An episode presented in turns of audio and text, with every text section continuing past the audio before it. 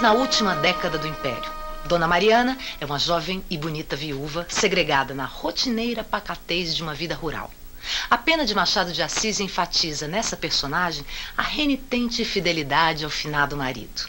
Mas ao mundo bucólico contrapõe-se a corte. E quem fala do Rio de Janeiro de 1880 fala da agitação luxuosa da Rua do Ouvidor, fala das mansões de Botafogo e de Laranjeiras, fala dos teatros, fala até de Petrópolis.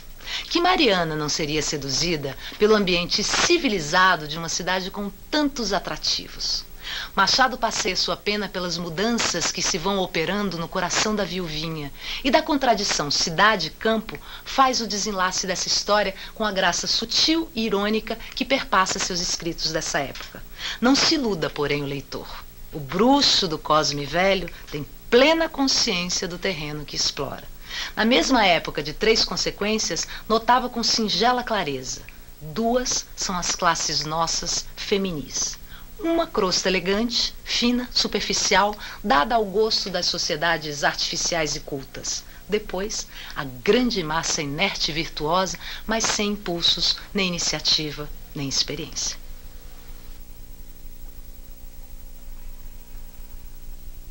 Dona Mariana Vaz está no derradeiro mês do primeiro ano de viúva. São 15 de dezembro de 1880. E o marido faleceu no dia 2 de janeiro, de madrugada, depois de uma bela festa do Ano Bom, em que tudo dançou na fazenda. Não me peçam grandes notícias do finado Vaz. Ou se insistem por elas, ponham os olhos na viúva. A tristeza do primeiro dia é a de hoje. O luto é o mesmo. Nunca mais a alegria sorriu sequer na casa que vira a felicidade e a desgraça de Dona Mariana. 25 anos bonitos. Não deviam andar de preto mas de cor de rosa. Ou azul. Granada. Preto é que não. E todavia é a cor dos vestidos da jovem Mariana. Uma cor tão pouco ajustada aos olhos dela. Não porque esses também não sejam pretos, mas por serem moralmente azuis. Não sei se me fiz entender. Olhos lindos, mas por agora quietos e mudos. Não menos eloquentes e não menos calado é o rosto. Está a findar o ano da viuvez. Poucos dias faltam. Mais de um cavalheiro pretende a mão dela. Recentemente chegou formado o filho de um fazendeiro importante da localidade. E a crença geral que ele restituirá ao mundo a bela viúva. O juiz municipal, que reúne a mocidade e a viuvez, propõe-se a uma troca de consolações. Há um médico e um tenente-coronel indigitados como possíveis candidatos. Tudo vão trabalho. Dona Mariana deixa-os andar e continua fiel à memória do morto. Nenhum deles possui a força capaz de fazer esquecer. Não, esquecer seria impossível.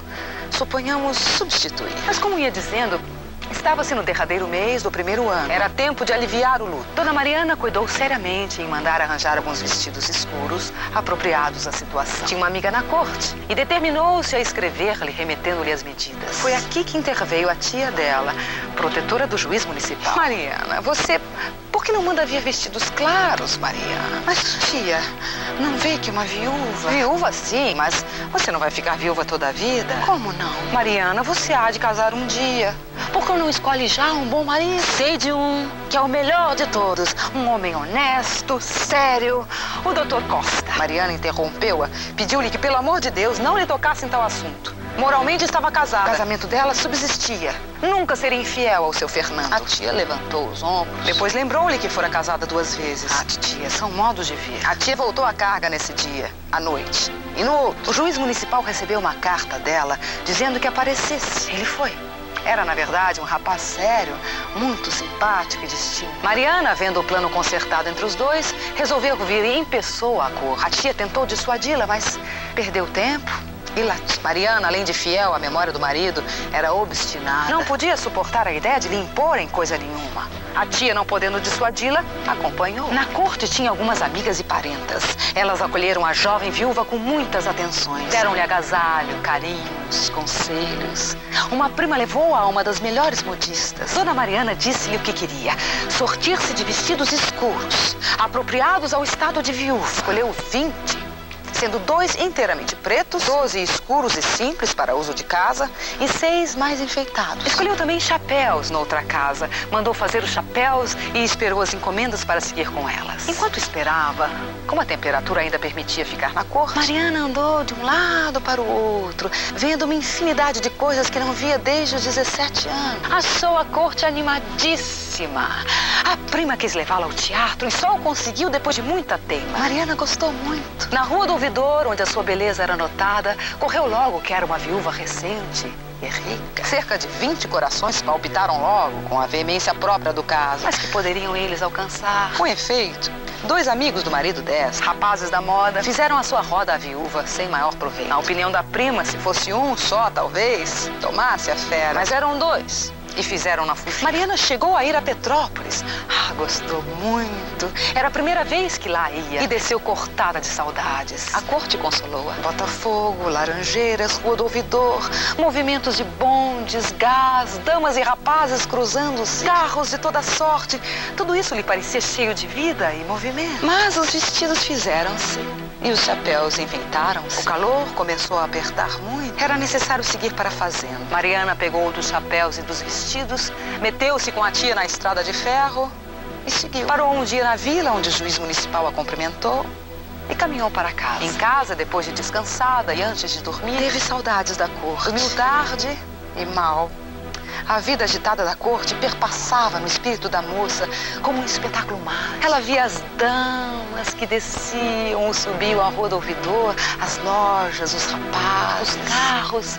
Via as lindas chácaras dos arredores. Lembrava-se da sala de jantar da prima, ao resto do chão, dando para o jardim com dois rapazes à mesa. Os tais dois, que a requestaram à toa. E ficava triste.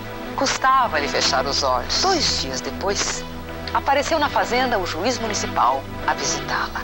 Dona Mariana recebeu com muito carinho. Tinha no corpo o primeiro dos vestidos de luto. Aliviar. Era escuro, muito escuro, com fitas pretas e tristes, mas ficava-lhe tão bem. Desenhava-lhe o corpo com tanta graça que aumentava a graça dos olhos e da boca. Entretanto, o juiz municipal não lhe disse nada, nem com a boca, nem com os olhos. Conversaram da corte, dos esplendores da vida, dos teatros, etc.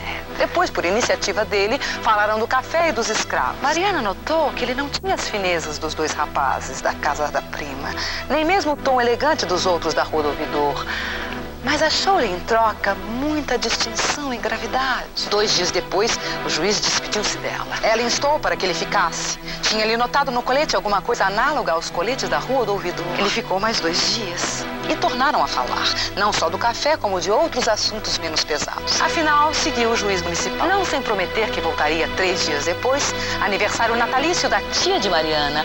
Nunca ali se festejara tal dia, mas a fazendeira não achou outro meio de examinar bem se as gravatas do juiz municipal eram semelhantes às da rua do ouvidor. Pareceu-lhe que sim. E durante os três dias de ausência, não pensou em outra coisa. O jovem magistrado, ou de propósito ou casualmente, fez-se esperar. Mariana, ansiosa, não pôde conter a alegria quando ele transpôs a porteira. Bom, disse consigo a tia, esta está caída. E caída ficou. Casaram-se três meses depois. A tia, experiente e filósofa, acreditou e fez crer que se Mariana não tem vindo em pessoa comprar os vestidos, ainda agora estaria viúva. A rua do ouvidor e os teatros restituíram-lhe a ideia matrimonial. Parece que era assim mesmo, porque o jovem casal, pouco tempo depois, vendeu a fazenda e veio para cá. Outra consequência vinda à corte. A tia ficou com os vestidos.